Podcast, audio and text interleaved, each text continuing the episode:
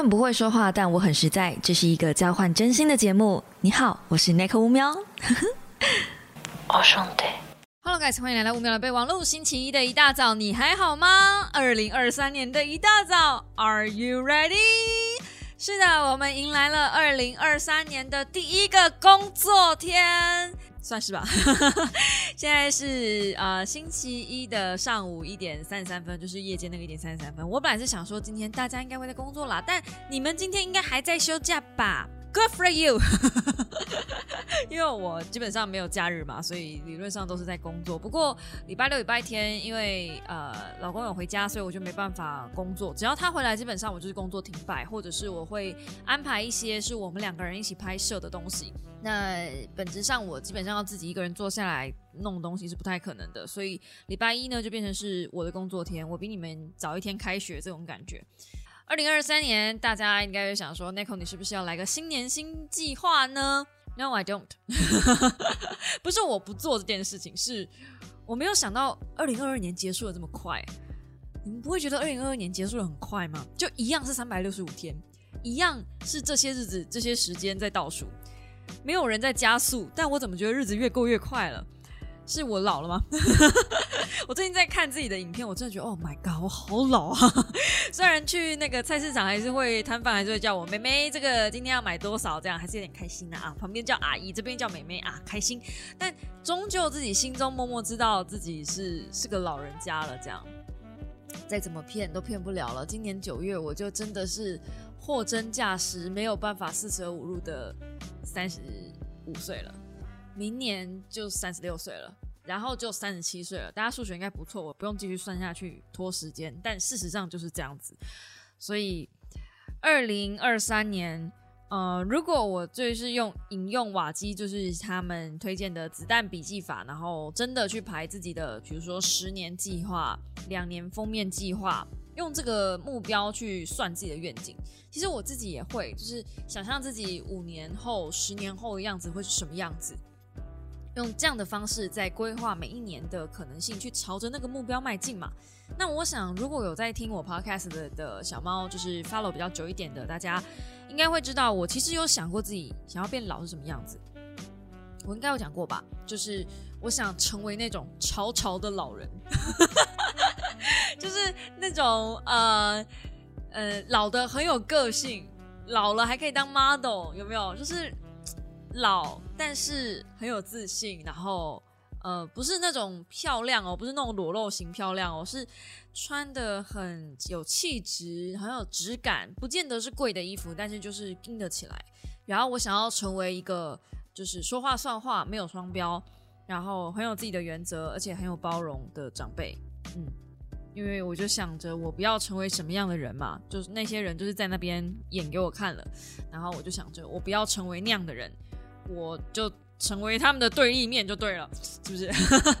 当你看着一个长辈，然后你心里面想着是我不要成为那样的人的话，其实你就可以想想，那我要怎么样不变成他呢？我都是用这样子在规划自己的未来的，嗯。但其实这样子也不够明确，所以十年后哦，十年后我们来想想十年后的自己吧。我的十年后，十年后我就四十五岁了，四十五岁意味着在五年。我当年那个不懂事买下的呃外币外币的那个叫什么储蓄险，总算是可以解约了。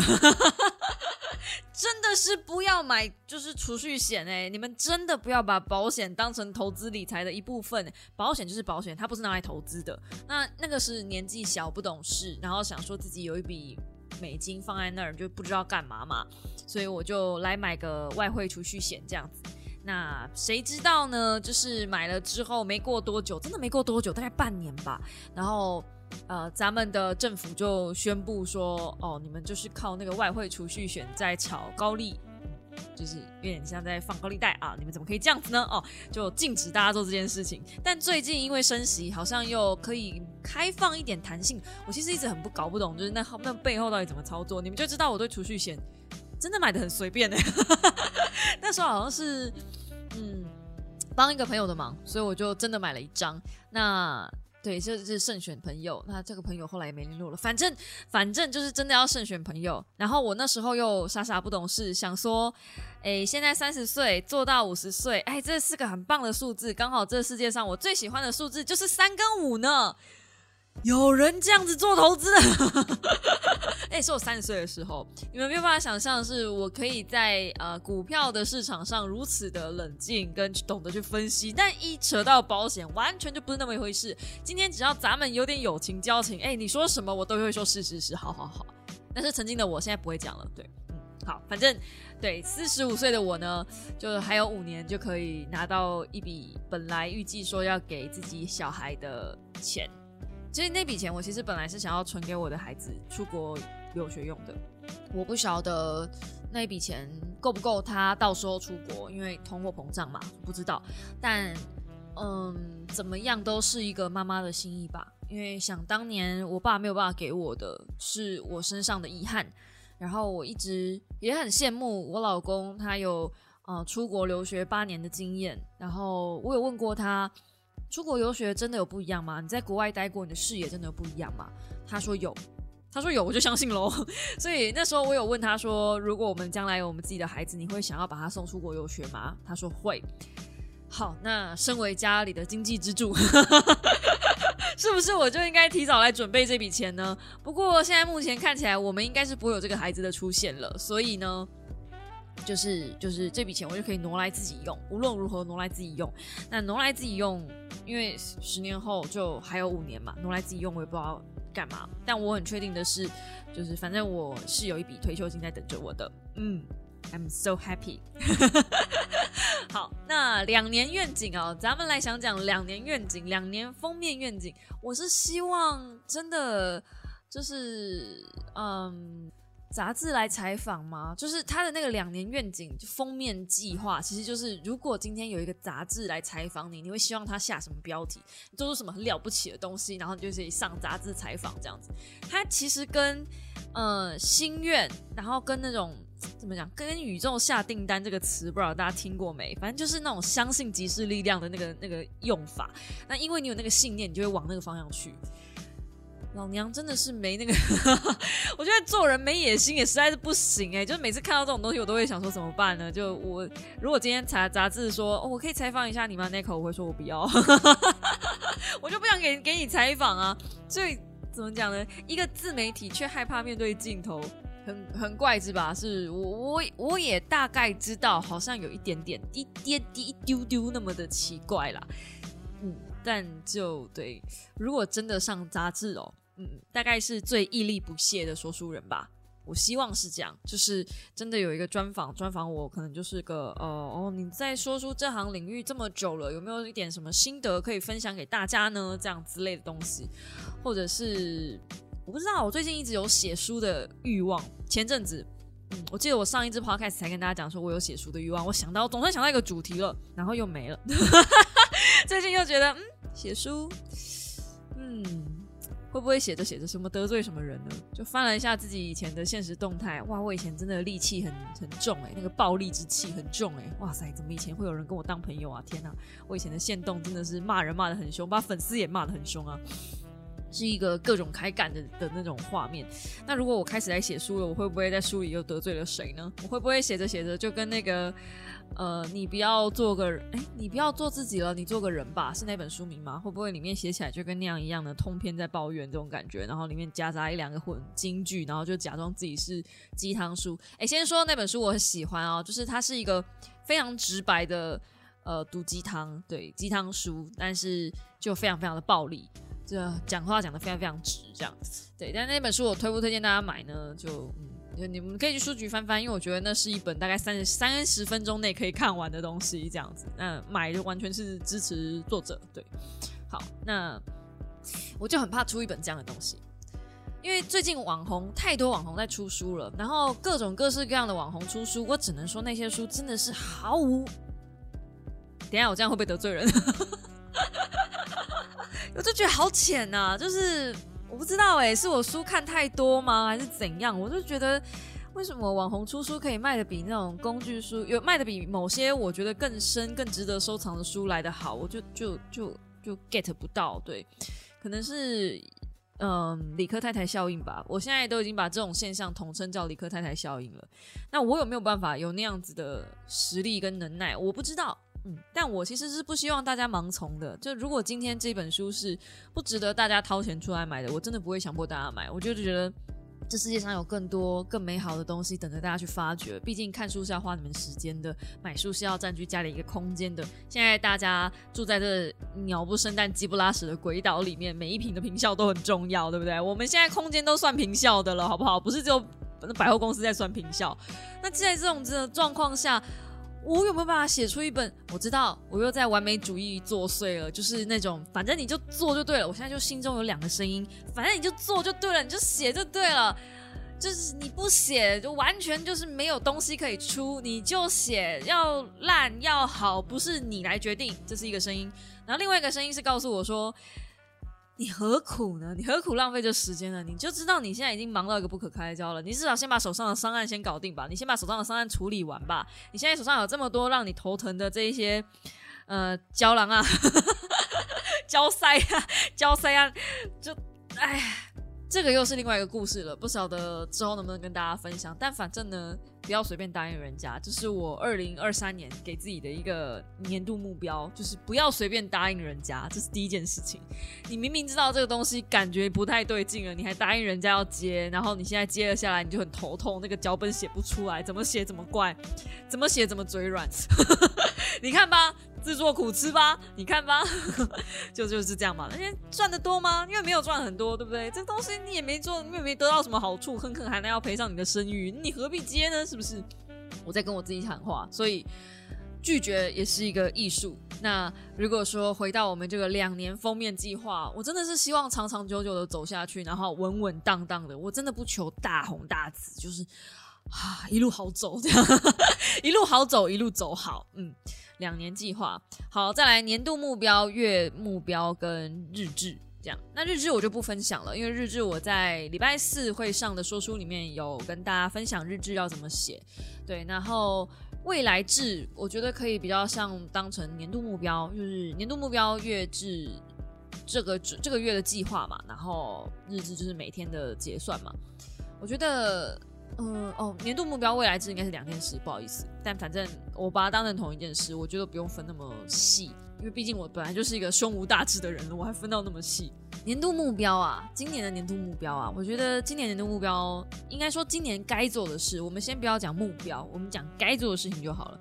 今年该做的事情就是我真的应该开间公司，把我的税务状状况处理一下，因为。反正这件事情有在直播的时候跟大家聊过嘛，然后今年也会整理一下会员的福利的部分，然后就是营运的东西，因为我真的觉得我我大家都这么了解我了，就是我真的没有所谓的商业营销模式，我没有自己的就是商业模式，诶，这件事情很可怕，就是我完全没有嗯那种。钱从哪里来，然后该怎么赚钱的概念，我都是在这一方面，我反而很佛佛到一个，我身边的人其实都一直觉得我很不可思议，怎么还会有钱这样？但我不晓得是我的天生异体质异常，就是我不是一个我我我真的只能这样讲，我现在不是在炫富，但我不是那种大富大贵，就是我跟。呃，九妹啊，或是阿迪那种就是很厉害的人比起来，我不是那种很厉害的人，我不是艾丽莎莎那种，所以说买房子就买房子。就是阿神其实也是，就说买房子就买房子啊。你们知道阿神，我曾经听过他一个故事，就某一天他在他家跟他爸爸妈妈一起睡，就睡在同一个房子里面，不是房间。然后那天晚上地震，他爸爸妈妈跟他三个人都是被震醒，然后跑出来，因为摇很大嘛，他就觉得他家很晃，于是乎。隔天，他就走到对面的大楼，新大楼刚盖好的。然后呢，走进去之后看了一下，敲了一间觉得还不错的，问了一下防震系统，就买下来了。啊，有钱人是这样子买房子的，你们知道吗？就是这是我听到的故事，我不晓得真的假的，但是我听到有人是这样子，就是，哎，就是今天我的房子感觉有点晃，嗯，好吧，那我就走到对面去再买一间看起来不太晃的。我我我先说，我不是这种人，我不是这种人。我觉得我的运气很好，就是我的嗯天财运吗？很好。我这辈子真的不愁钱花，我不用担心我的下一顿在哪里，我不用担心我今天要买什么东西没钱。虽然我买东西我都会捏着裤子买，就是要买一些贵的东西，我还是会稍微想一下。然后我要买一些呃奢侈品，像衣服之类的，我也没有办法啊，全部都要这样，我也没有办法，我还是会就是把东西放进购物车，然后犹豫啊、删减啊、加加减减、来来回回啊，然后最后再捏着裤子买下去，这样我还是会这样。但即便我也可以，就是可能是因为我这样的心态吧，就是可能是因为我这样的消费习惯，我每次都是不管买什么，即便那是我需要的，我还是会捏着裤子买下去。那你们一定不敢相信，我现在目前用的剪片这台电脑，我这台电脑是跟着我，呃，从高雄。对吧？从高雄一直上来的主机板，这颗主机板跟这颗 CPU 真的已经很久了。然后显卡是在中和那时候有换过一次，就是进微星之后，因为用员工价好像吧，我记得还是我还是我不是买员工价，反正我有买过一次。就这样，这里面的配备全部都是旧的啊，还有一颗硬碟，硬碟最近坏掉，所以我有买一颗新的 SATA 的硬碟。就这样，其他的东西就是跟着我就这么这么久。那最近。真的真的是最近，我发现我的电脑真的已经跑不动了，所以我才又捏着裤子，因为我很想讲捏着软蛋，但我没有软蛋，我就软巢。OK，好，我不能捏软巢，我只能捏裤子，捏裤子去把呃我的 CPU 跟我的主机板换掉。其他什么东西，就是每次我只要换这些，这些其实都是要用的。像最近我又看到呃 Canon，就我现在用的相机是 Mark Mark Two M 六 Mark Two，对 M 六 Mark Two，然后那一台相机呢停产了。今年年初停产，从它停产那一刻开始，我就一直在看相机。那也有人推荐同一个品牌，就是 Canon 的 R 七，但它都要上一阶。然后我看一下 R 七的价格，大概就是单机身要五万，然后再加镜头等等的，就可能有个七万多可以打平吧。已经是在全片幅的来说，哎，七万它是全片幅吗？反正就是以那个价位来说，它算是 CP 值很高的了。我觉得佳能的相机一直都是走 CP 值很高的路线，我就又开始捏裤子。我觉得我才刚花三万块换电脑，我可能没办法花七万块再买一台相机，所以我开始就。开始一直不断的看相机，然后一直不断的灵魂拷问自己，我到底为什么要换相机？其实我现在这台佳能，佳能我是用的好好的，就是 M 六 Mark Two 我也是用的好好的。它停产，它只是没镜头，但我会买镜头吗？我不会，我就是一颗定焦镜打天下。那为什么我还是想要相机呢？我就开始一直不断重复的问我自己的这个问题。相信我，如果你是私底下认识我的人，你看我在买东西，你会觉得我是不是三级平民户？就是要为什么一个事情要想这么久？然后为什么这个东西你明明是很想要的，你也不是买不起，可是你就要问自己那么多的问题，去重复拷问自己，说我到底需不需要？这到底是需要还是想要？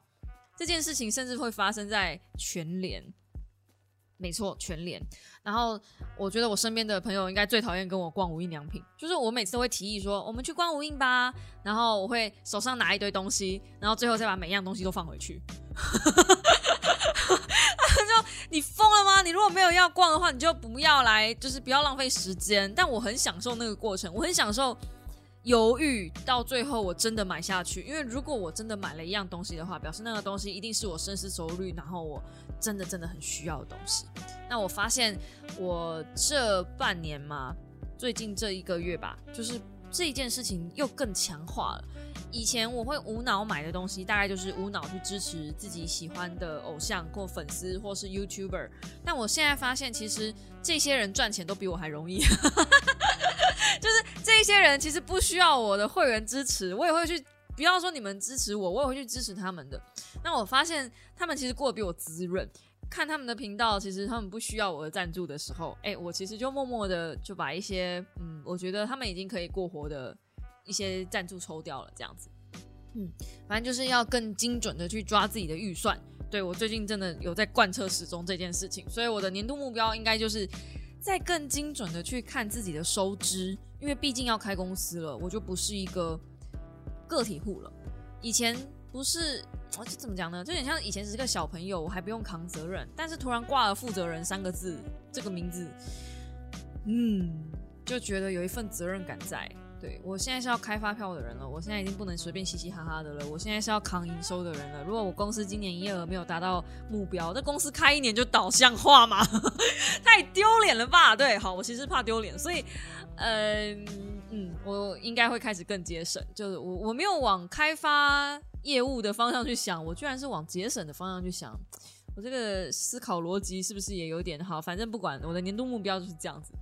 第一个目标就是开了公司不要倒，开了公司不要让这间公司倒掉。嗯，好。然后呃，第二个算第二个吗？因为第二个目标应该是跟会员的福利的这些事情嘛。然后嗯，会员福利的这件事情，我也想要把大家弄好。这样，虽然我知道有一些小猫很真切的跟我说，就是他们只是。想要支持我，就真的不在乎，呃，有没有回扣这件事情，有没有什么福利回馈这件事情，但我仍然是觉得，就是希望能给大家一点东西啦，这样，对，就嗯，不要说我在开空头支票嘛，等等的，所以，嗯，我也在思考说，就是怎么给大家东西。那最近我有发现说，为什么会有小猫？上次会有小猫跟我说，我应该要免费提供那样的资源，就是更好的资源，是因为我后来发现哦，因为瓦基它也是有提供免费资源给大家。然后它是用电子报的方式，可是啊，你们在订阅电子报，你们在就是缴交自己的电子账户的时候，你认为这是免费，其实你已经提供了个资。我认为个资这个东西不完全是 free 啦。大家应该，大家都大人了，应该不用我就是在默默去说什么吧。就是虽然看似便宜，虽然看似免费，但其实它背后付出的代价不是免费。当然，因为是给瓦基，所以我觉得是没有关系。可是你怎么知道在后台系统会怎么样呢？但反正而你你只是提供一个 email 账号而已，顶多就是垃圾账号出去而已嘛。所以这个东西为什么我没有做？其实当初是我也有想过，呃，我本来已经都办好了。如果你们有看我的官方网站，我其实是有一个荒废很久的网站。然后我有自己加站，然后也有也有自己的呃，就是电子报那些系统。那我当初没有做，是因为我其实有点害怕那个东西，大家就交了一大堆的电子报的那个就是订阅上来，那你们这些各自万一到时候泄露出去，是算我的还是算系统方的？就我其实想。我真的真的是一个想很多的人，就是看我买东西就知道，我不是一个随随便便就把事情做下去的人。这也可能是因为这样子，所以我才会裹足不前，很多事情都不太敢做。这是我应该要改变的一个毛病。就我应该就是，即便知道前面有可能是悬崖，也应该放手一搏，走到尽头，知道那是癌了，不要跳下去就好了。如果真的很害怕。嗯，前面是不是就是有危险，然后就不敢去做的话，好像什么事情都做不了吼。所以，嗯，年度目标好，年度目标好。然后关于写书的事情，大家再给我一点意见吧，是不是就给他写下气嘞？对不对？反正反正，如果我真的很写的很烂，我大不了不会给你们看嘛。是不是？我觉得，我觉得，我觉得就应该这样子。我觉得，嗯，我觉得就这样。反正就是，反正如果真的写的很烂，我就给几个小猫看一看，就是几个比较熟的小猫，大家笑一笑就好了，对不对？我真的也不用给大家看，不用浪费时间，真的不用浪费时间。好，那月志跟日志，我觉得大家最常写的就是这两样东西，所以我不需要在这边分享月志跟日志怎么写了。但呃，我真心觉得瓦基的那个建立笔记系统，大家可以去稍微瞄一眼，或者是你们可以找子弹笔记的这个东西来看，我觉得蛮有帮助的。比起一般在写流水账，你在开始你的这一年的时候，总是会有一些新年新希望。对，那这个我觉得很好用。从很久以前开始，我其实就已经不太定自己的新年新希望了。嗯我新年新希望其实一直都知道，就是掌握在我自己身上的。那我其实就朝着一个目标，很明确的目标。我人生就一个目标，非常明确。我妈给我的，买房子。我以前没有什么买房子的冲动。对，因为我记得我曾经在另外一支理财的影片讲过，说买房子现在又很贵，怎么可能买得起啊？等等之类的。对，然后嗯，也不见得一定要住在同一个地点太久。但我现在真的觉得啊。就是从我这几次跟房东交手之后啊，我觉得不是因为房子买，就是你买房子不是因为你想要有一个地方养老或什么有个根，那些都不是。买房子最大的重点就是你终于可以不用跟房东在那边交手了。就是我真的是，我房东应该不会听吧，但我真的是受够了，就是。一个很爱惜自己房子的人，却又抠到不愿意帮忙照顾，就是多体谅一下这个照顾房子的人，然后一整天到晚在提出一些很莫须有的罪名，就是扣在我身上，我真的就觉得莫名其妙。事情是这样子的，就我一定要讲故事的吧？哈，事情是这样子的。嗯，我现在睡的房间就是我的卧室，也是 A K A 工作室，A K A 一个放松养植物的小角落。我们这个家已经是不能养宠物的了，你们知道吧？如果可以养宠物的话，我一定是先养猫再说，先养两只再说，是不是？就是不啰嗦嘛，对不对？至少养一只，因为我真的真的很想要一只自己的猫。那呃，房东不给养，好吧？因为大多数在台北，确实就是很多房东都很怕宠物会弄坏自己的家具跟房子，他们都不会给人家养宠物。问题是，这个房子的家具全部都是我们自己买的，全部。那房东不给养宠物的理由是因为他觉得猫很臭，到时候会弄脏整个家里。那我心里面就想说，房子很臭，你的房子是嗯。租给我之后就不整理了吗？也不会给别人通风等等的吗？那我就不想上诉嘛，因为北投真的不好找房子。好，那反正呢，在我房间这一块呢的墙壁开始出现了壁癌。那你们知道壁癌这个东西，其实八九不离十，就是房子的墙壁里面漏水，水管可能漏水，或是外面的墙可能漏水进来。可是它就出现在呃有窗帘挡住的地方，然后就只有某一块，就是那块漏水。更好笑的是，这个房东就认为是因为我没有常常在拉窗帘，所以那一块就被窗帘闷到壁癌了。那我当下真的很无语，因为这个窗帘不是我装的，这个窗帘是他装的。当初为了装这个窗帘，他还呃延迟我入住的时间，就只是为了他要装这个窗帘。而且他装的这个窗帘真的厚不拉几，也没有到多好。就你们如果有看说书的话，就是一片。灰色的布，对，就是一片灰色很厚，IKEA 买的布哦。我知道那是 IKEA 东西，OK。那反正呢，我就跟房东讲说，不然你就把这个窗帘拆掉。反正窗帘我是真的没有在用啊，我真的没有在用，因为我是会戴眼罩睡觉的人，所以房间再怎么亮，其实都已经跟我无关了。那嗯，房东就说，那你就拆掉啊。然后我的心里面想说，嗯，拆掉不就你收走吗？你现在是要拆掉，然后放我这里吗？为什么拆掉是要放我这里？然后他的意思就是说，如果我拆掉，下一任房客还是要装上来。好，那接着下来就是，呃，如果我在房间里面养植物，他看着我的植物群说，会不会是你这边湿气太重，所以房子的墙壁才壁癌？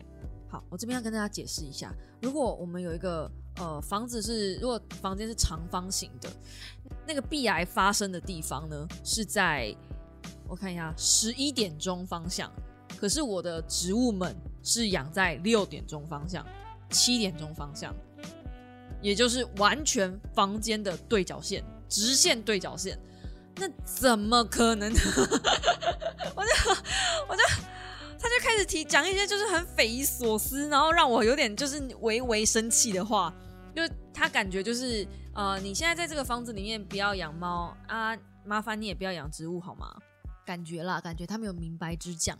对，然后她的老公，重点更好笑的是，就是每次他们家这他的老婆女房东在讲这些事情的时候，她老公就会说：“你点点啦，黑的不是安呢。”就是他老婆开始在责怪这个窗帘的时候，他就说那个不是这样啦，你不要说话了，那不可能是这样啦。然后他房他的老公就会很善心的跟我解释说，哦，这个房子可能是怎样，哎，可能是房那个墙壁里面的水管等等的。然后他老婆就开始。哎，可是你确定不是？然后就会上演一个很尴尬，就是呃，老公跟老婆两个人在那边，就老公单方面骂老婆，然后老婆就开始碎念，就哦，可是我就觉得是什么什么，他就很委屈这样。那要我怎么办？就我该怎么办？我想说，你们两个可以商量好再进来吗？就是你们你们是房东，我真的不太好意思，就是对。然后反正。照这个目前这个状况看下来，就是显然我还会在这边再住个两三年吧，嗯，所以很显然两年后的封面愿景应该就是为什么如此谨慎，要到两年后才买房子，大概是这样子。但我现在已经有在看几个点了。反正都要买了，不如干脆就买新的，对不对？哇！而且我跟我妈讲说，其实我早就可以买房子了。就是我如果今天买的地点是台中或者高雄，哇，我早就买了，房子早就装潢好了，我早就搬进去了。对，但是今问题就是今天我要买在台北，而且我只能买在北投。没错，我只能买在北投，所以。呃，我的挑战就比一般的年轻人高很多很多。那唯一的好处就是我不买车，所以我没有车贷压力。但很显然，将来我要面对房贷压力。嗯，那你你们现在知道为什么我不生小孩了吗？因为我也打算把这个小孩的预算挪去买房子。反正没有房子之前，谁人都无法让我继续下一步的步骤。我不想让我的小孩活在一个。呃如此不确定的环境底下，嗯，所以不用再问我生小孩的事情了，因为我知道一定会有人问啊，那可能不是大家，可能是 我就不好说是谁了哦。我相信那个年呃月底的时候，大家都会经历一波。交女朋友了吗？交男朋友了吗？换工作了吗？现在薪水怎么样啊？福利怎么样啊？啊，年终怎么样啊？啊，到时候我们再来聊吧。反正呢，现在就是大概就是这样子。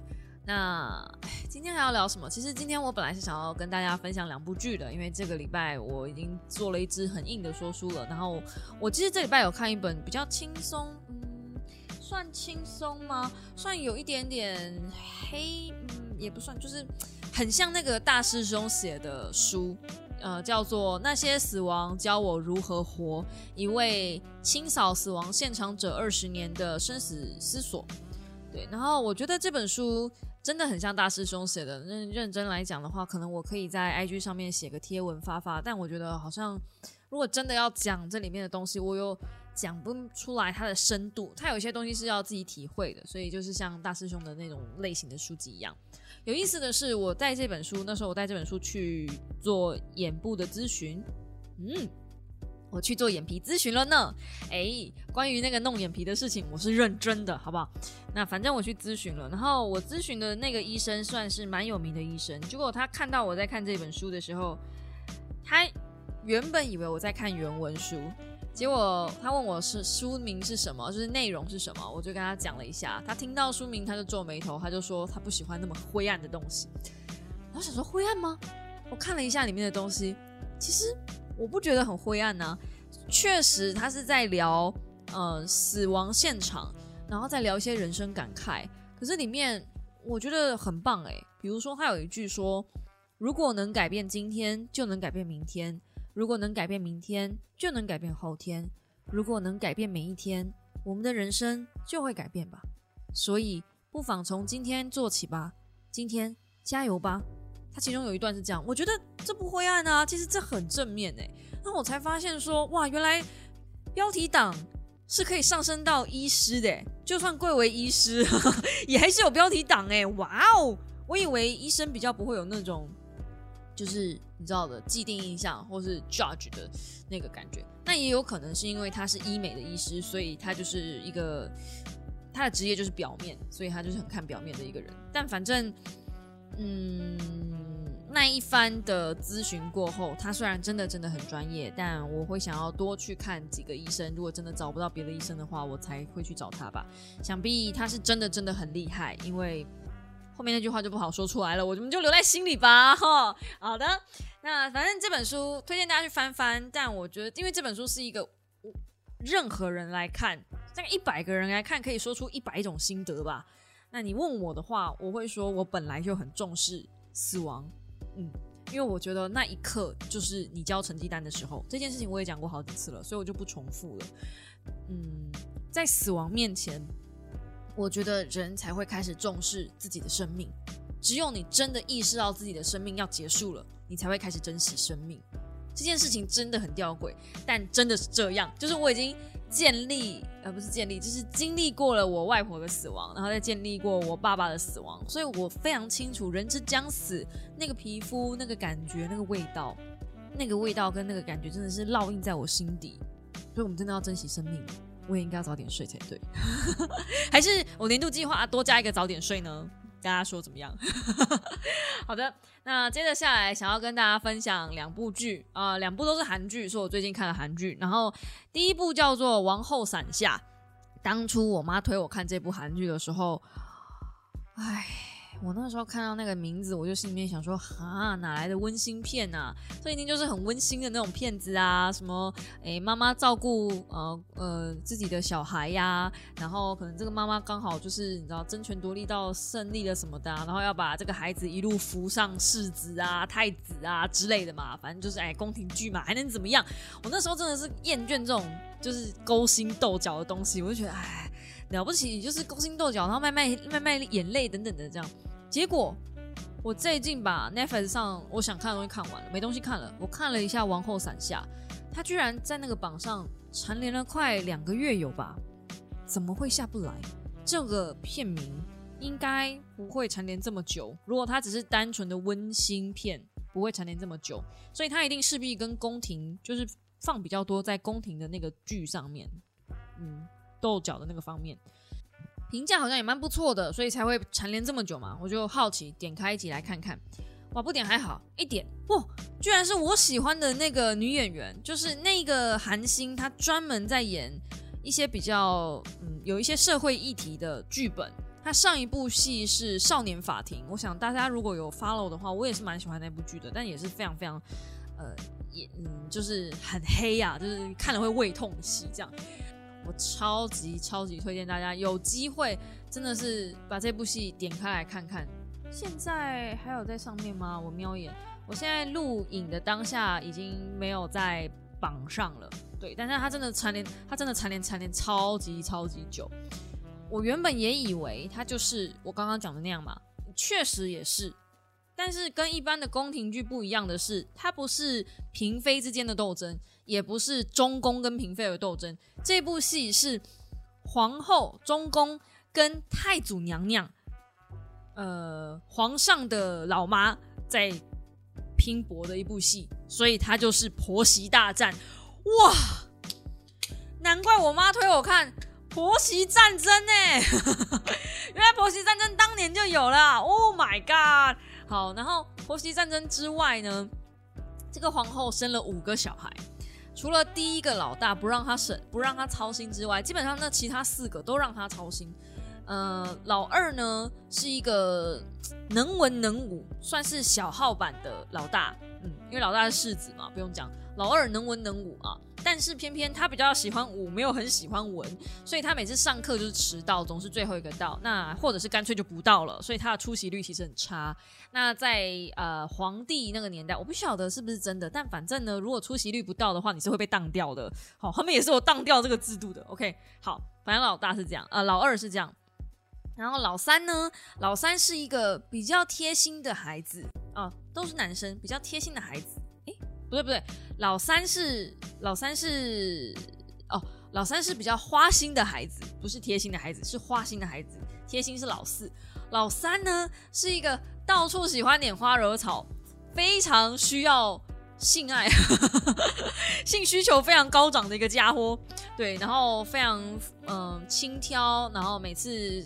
做了什么事情，如果不行，他就喜欢逃跑，他很不喜欢扛责任。老三完全没有任何一点点想要当嗯皇帝的欲望，这样他完全没有任何想要争权夺利。你就是就算给他机会，他都不要的那一种。对，反正就是一个这样的小孩。然后妈妈一不注意，就是皇后一不注意呢，这个小孩就会跑去嫖妓。嗯，赞，优秀。好，然后呃，老四呢？老四就是一个贴心的孩子了，就真的真的很贴心。妈妈如果没生女儿。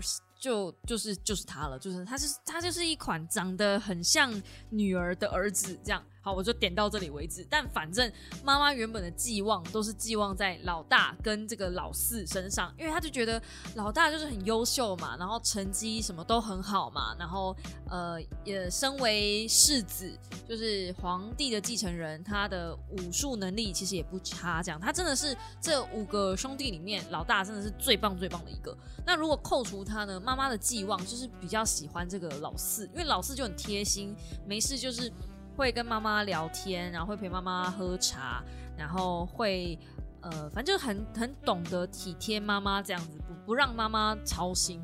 可是妈妈去查那个出勤率，就是上课出勤率，没想到老四也是爱旷课一族，所以老四虽然喜欢看书，但都不喜欢上课。我就说了，每一个孩子都有自己的毛病，嗯。那最小这个孩子呢？最小这个孩子哈，他很聪明，他喜欢发明东西，喜欢跟老师唱反调，然后只喜欢看自己喜欢的东西。呃，如果今天老师在上一些跟他无关的东西，他就没什么兴趣听了。这样，所以老四是单纯的就是学业上哦。还有老四很喜欢发明东西，所以他发明东西之后他就去试，然后试了很可能就会受伤，所以他三不五时就去一些危险的地方，所以让呃皇太后就皇太后不是让。那个妈妈非常非常担心他，所以基本上是有一点点闹剧成分在，但闹剧的成分也非常非常少。让我比较意外的是，让我这么用力推荐这部戏的是《王后伞下》。为什么这么用力推荐？除了它有一般的宫廷剧以外，除了它有婆媳战争以外，除了它，嗯。节奏掌握的不错以外，我觉得这部戏最屌的地方就是它居然还可以夹杂一些教育成分在里面。这个教育呢，不只是当你面对你的孩子，你应该要怎么处理；你的孩子面对你这样的问题要怎么处理？如何当一个好妈妈？如何当一个好家长？这样子的分量，甚至甚至还有呃，身为孩子，你要怎么样去跟自己的长辈沟通？等等的，然后他还可以再加恋爱剧在里面，他最后那三四集吧，还有恋爱谈恋爱的成分在里面。也就是说，古今中外你能想象到的，呃，下反下反上，就是反杀婆婆婆媳妇反杀婆婆这个，然后婆媳战争，然后呃宫廷剧，所有元素会红的剧一应俱全，它就是一锅大乱斗，标准的。韩国饭这样，就是韩国很喜欢那种拌饭啊，全部的小菜全部拌在一起，这样拌一拌，你感觉我感觉就是这一锅东西，你从来没有想过这么多的小菜跟这一碗饭拌在一起会这么好吃，但它就是这么好吃，它就是拌到了。这么多的元素，甚至还有搞笑喜剧成分在里面。你我以为它会是一部烂戏，或者我以为它会是一部呃尺寸拿捏不好就翻车的剧，但没有，它的节奏超级好，好不好？拜托大家不要浪费时间去看那个什么《台北女子图鉴》的，这东西真的好看个两百万倍吧？一样十六集，哎，是的，对，一样十六集，就是好看，没什么别的，好看两个字，好看，看就对了。那还有一部叫做《黑暗荣耀》，嗯。《黑暗荣耀》我现在才看到第四集吧，那它总共也才八集而已。不过它是第一季完结，第二季要三月份后才上片。那《黑暗荣耀》我就觉得大家可以先听我讲就好，然后你可以考虑看看要不要去看，然后接着再等，因为它没有完。我很讨厌等，我很讨厌等剧，就是它没有播完，然后还要等下一季，这样就是它断在一个有一点悬念的地方，所以你看完之后你可能会有点心痒痒这种感觉。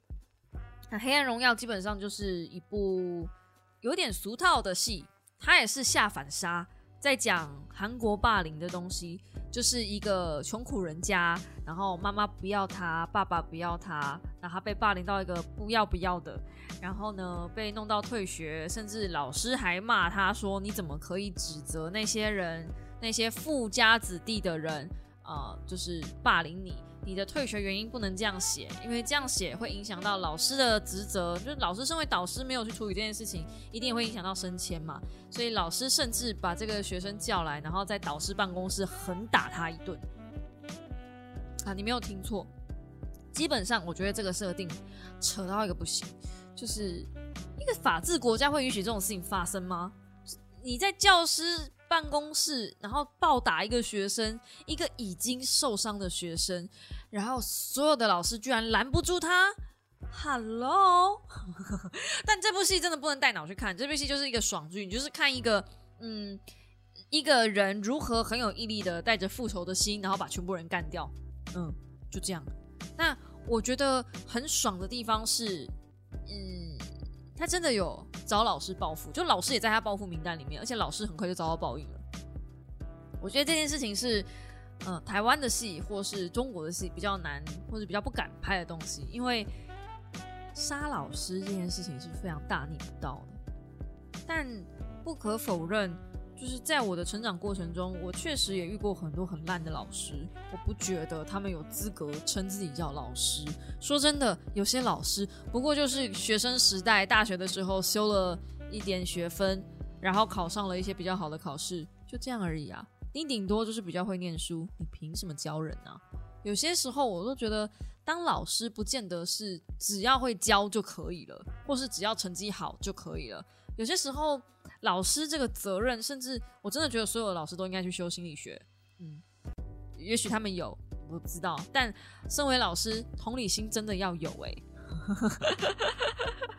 哦，我以前到底是遇到多烂的老师啊？反正就是这样。就是《黑暗荣耀》是一部看了会有一点爽的片，但下反杀嘛，终究是一个就是。对，就是套路，非常非常套路，所有的东西都在套路里面，就是你可以想到的东西都在，就是就对，就是女主角基本上我看到目前第四集了，我她所有的行动都在我的预测范围之内，这是一部呃全部都在合情合理的发展里面，皇后惨下反而没有，皇后伞下，我会觉得这应该这样演吧，那应该这样演吧。哦，所以好人终究获胜了吧？哎，啊，自己看自己看啊，这个哎不好说不好说。